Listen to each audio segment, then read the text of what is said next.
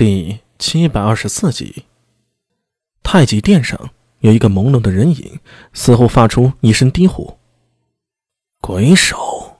没想到在突厥人中有这么纯正血脉的鬼手。星爵，咱们要管吗？管什么管？横竖都是他们人类的事，看看便好。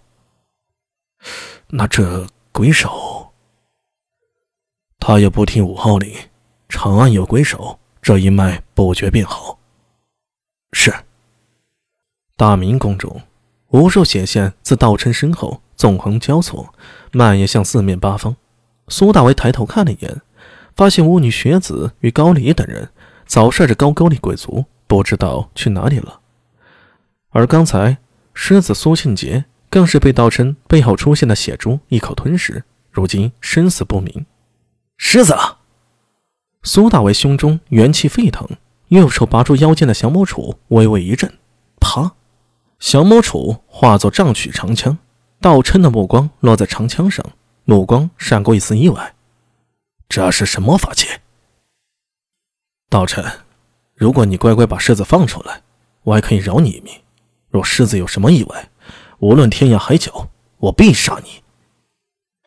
听到苏大为的话。道琛手持念珠，在胸前双手合十，哈哈大笑道：“哈哈哈哈哈哈！苏帅，亏我刚才还觉得你是个厉害的对手，你现在说这么幼稚的话有用吗？”道琛手中白骨念珠猛地一震，化作一头斑斓白虎，向着苏大为猛地扑出。今天你们所有人，统统要死！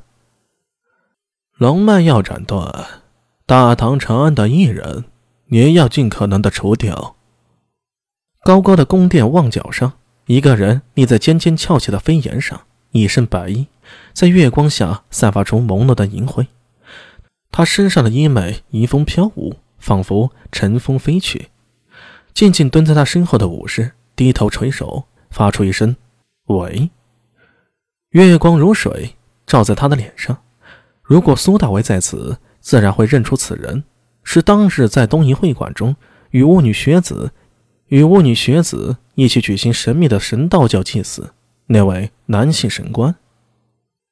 吞并新罗的战争已经开始了，我们有权利助百济达成心愿。百济望族与我们天皇。本集由一米深深男赞助播出。感谢听友的支持与鼓励，有着同样的血脉，借着百计，我们也能。后面的话语被夜风一吹，飘然远逝。凝视着下方太极殿上激烈的战斗，他的神情安静超然，仿佛静静的欣赏着低贱的蝼蚁。这一刻，一切都被他踩在脚下，离天如此的接近，仿佛一伸手便能摘下满天的星辰和月亮。他真的伸手出去，向天空一抓，仿佛把月亮抓到手中。下一刻，神官脸色大变，大袖一挥，扭头望向西北方，脸上闪过惊疑之色。刚才，我好像感应到了天之从云的呼唤。难道那个传说是真的？三神器中的天之从云真的流入大唐，就在长安吗？神器觉醒了，他在共鸣。嗡！长枪在苏大为手里划了一个圆弧，枪声一震，瞬间化作一道电光，刺向眼前的白色巨兽。空气中电光扭动，长枪被那白虎一口咬中。苏大为双手交力，两手合力一扭，枪尖处带着元气的奔雷狂啸而出。整个长枪上隐现神秘的符文，丝丝如缕，暗红色的符文融入雷光里，向前猛地突刺。同一时间，道琛将手一招，将叶法神向他射来的符纸给挡掉了。通！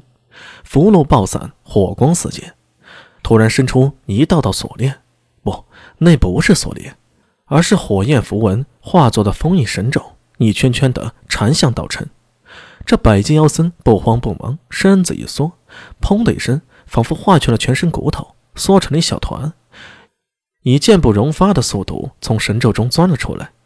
安文生恰好在此时扑了上去，双手在胸前凝聚成莲花之意，十根手指根根颤动，每根手指在元气的催动下伸出不同的力道，或横拉，或直刺，或点按，或画圈，各种拉扯混乱的力量形成了一种古怪到极点的混沌。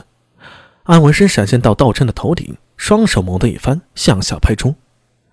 太公音符，圣神法五龙。